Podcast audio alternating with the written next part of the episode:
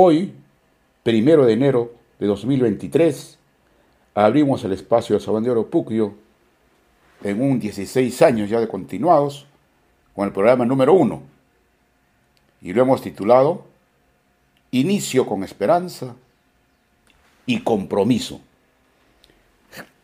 Los años nuevos siempre nos convocan a desear lo mejor para nuestros amigos, para nuestros familiares, desearles éxito.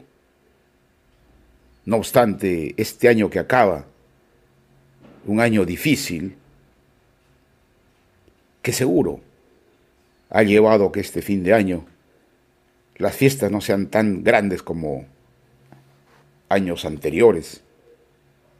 Esta vez probablemente en gran parte de nuestro país este año nuevo ha sido una mezcla de tristeza, de soledad y también algunos seguros, muy pocos tal vez, de mucha alegría. Sin embargo, en este inicio de año, tenemos que volver nuestros ojos hacia la esperanza. Y esperanza significa que tengamos posibilidades de mejores condiciones de vida, no solo para algunos, sino para la mayoría del país. Y cuando decimos esto, es lógico que imaginemos a cada uno de nuestros hogares, si tenemos o no las condiciones para alcanzar alguna propuesta. Seguro que cuando analizamos al entorno, están las autoridades y les exigimos, por supuesto, cuál es su propuesta. El 31 de diciembre del año 2023, ¿qué va a ocurrir? ¿Cuál es la meta que nos tiene que postular? Y cuando hablamos de metas, tienen que ser cuantificadas, con números, con cantidades, no solo declarativas. Pero cuando nos referimos a la persona, las metas parecen más difíciles de cuantificar. Sin embargo, tenemos que aprender que en los inicios de un año y cuando termine el anterior, hay una confrontación que se denomina un balance. Balance que no sabemos a veces aplicarla, practicarla con uno mismo. Ese balance tiene tres factores que tiene que mucho tener en cuenta. El aspecto futuro, que es aproximarse en un tiempo a algo deseable. Eso se llama meta. Pero para alcanzar esa meta, como si fuera la cima de una colina, uno tiene que saber cómo llegar a ella, qué estrategia seguir. Es el cómo, ese pensamiento o cultura estratégica tenemos que implementarla desde lo más íntimo de nosotros como personas, a la familia, a la sociedad en la que estamos. Eso tiene que ver con el saber pensar, planificar. Un tercer aspecto es cómo vas a llegar a cumplir tu meta solo o ne requieres de colaboradores. Tanto como persona cuanto como organización o como autoridad, se requiere la colaboración. Pero la colaboración se puede dar si es que eres transparente, si es que convocas, que, si es que participas, no que lo sorprendas, que escondas las cosas. Entonces estos tres aspectos son claves y lo repetimos cada vez que iniciamos un año. La visión de futuro, la visión prospectiva, la visión planificadora y la visión de participación o transparencia. Estos tres aspectos hay que aplicarlos con uno mismo como individuo. ¿Por qué? Porque nosotros construimos toda organización. Nosotros como personas construimos la familia inicialmente, lo más cercano, y con nosotros como personas constituimos esa sociedad. Entonces no le pidamos mucho a las organizaciones si nosotros no nos formamos en valores y en conocimiento. Por eso, cuando ya pasamos a la acción, en este programa hemos dicho que tenemos que tener dos aspectos, dos columnas sobre las cuales se apoya toda propuesta, desde la individual a la familiar a la sociedad. Y la sociedad decimos, no solo el distrito, sino la provincia, el departamento, el país, el mundo. Porque hoy en día la acción de un individuo impacta en el todo, en el todo, en la tierra entera. El ejemplo más claro es el cambio climático. A eso se llama ese principio que el aleteo de una mariposa en Japón provoca cambios en el clima en Perú. Para visualizar que todo acto individual se convierte en, global. Pues decíamos que hay dos pilares a tomar en cuenta siempre. El pilar de la organización y el pilar de la transformación. La organización nos referimos a que ningún objetivo se alcanzará si no compartes con otro, si no sabes tratar al otro, si lo miras con desprecio, ¿cómo puede él colaborar contigo? La capacidad de organización significa sostenerse en los valores, en la tolerancia, en el respeto. Y eso se alcanza también, por supuesto, en la práctica permanente que se convierte en una cultura de la colaboración, la cultura que apoya el desarrollo. Y la cultura, en este programa lo hemos dicho, es la acción repetida que se convierte en hábito.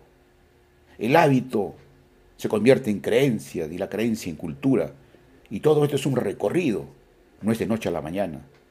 Por eso, si aspiramos a una sociedad colaboradora, esforzada, requerimos tiempo y eso se comienza desde los niños. Las crisis siempre son oportunidades. Las crisis no es para echar la culpa al otro y desaparecer. Las crisis son para participar, bajar al ruedo, si es que sabemos mucho, no solo tirar la piedra desde arriba. Ese capital de la organización es fundamental. Y eso nos ayuda en las ciencias sociales, educarse para saber cómo tratar al otro.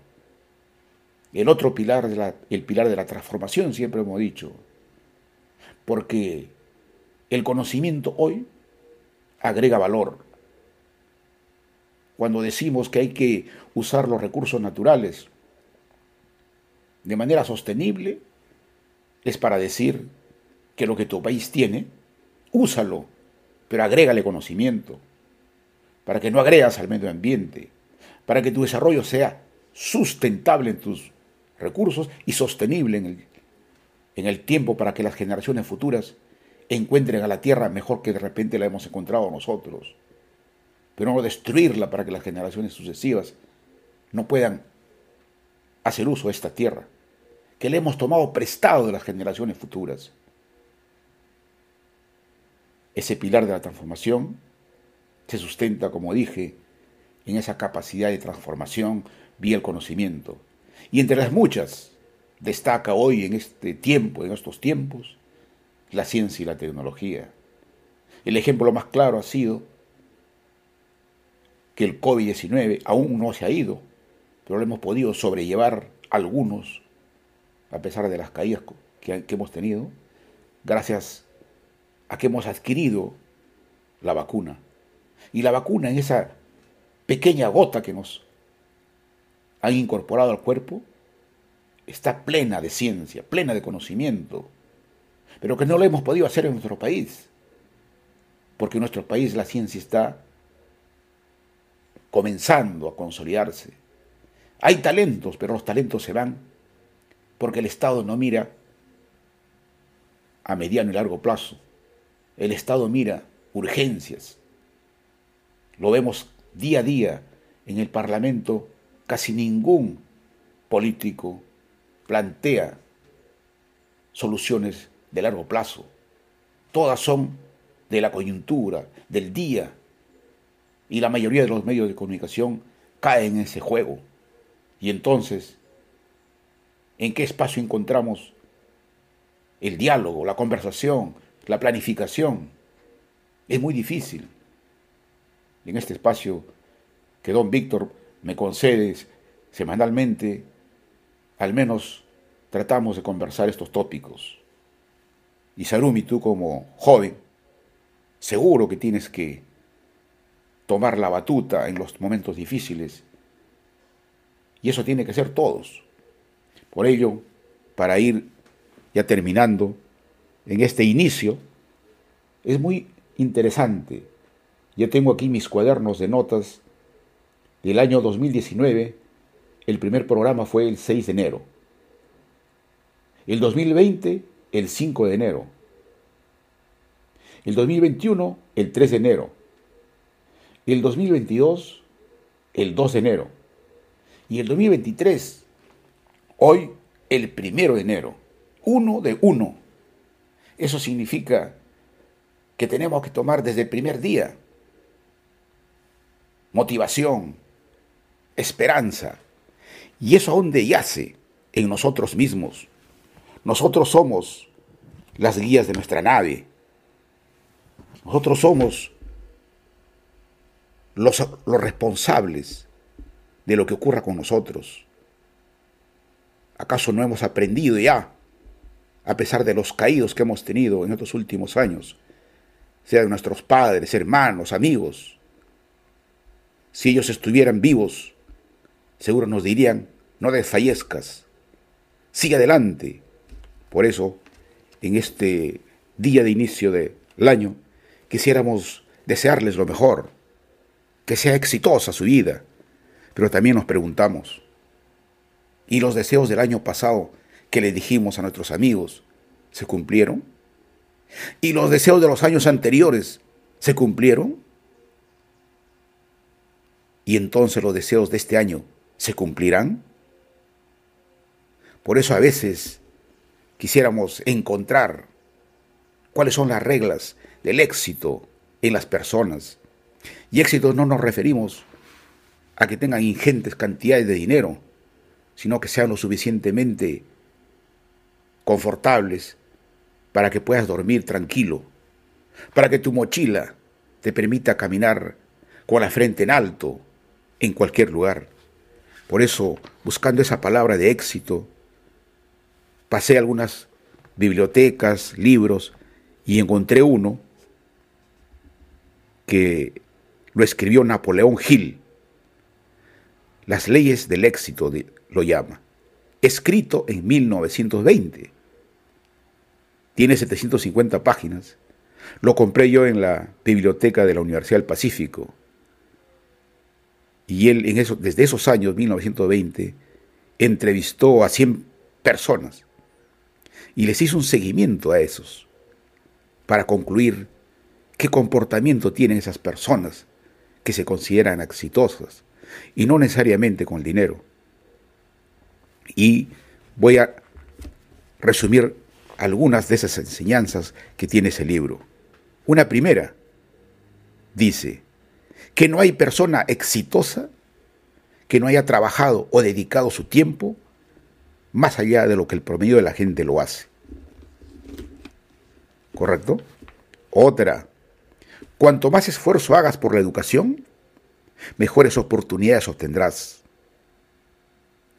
Haz más allá de lo que te pagan. Sacrificarse por la educación es una inversión. Esforzarse por trabajar cada vez mejor. Pero estos últimos son interesantes. Hay 10 debilidades de las que la mayoría de nosotros debe guardarse. Una de ellas es el hábito de intentar cosechar antes de haber sembrado.